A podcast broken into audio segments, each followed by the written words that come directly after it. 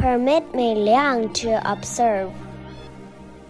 The late emperor was taken from us before he could finish his life's work, the restoration of Han. Today, the empire is still divided in three, and our very survival is threatened.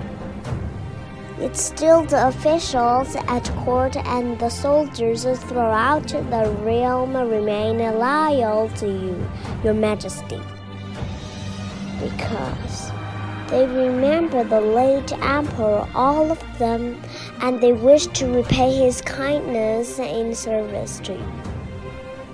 This is the moment to extend your divine influence to honor the memory of the late emperor and strengthen the morale of your officers. It is not the time to listen to bad advice or close your ears to suggestions of loyal men.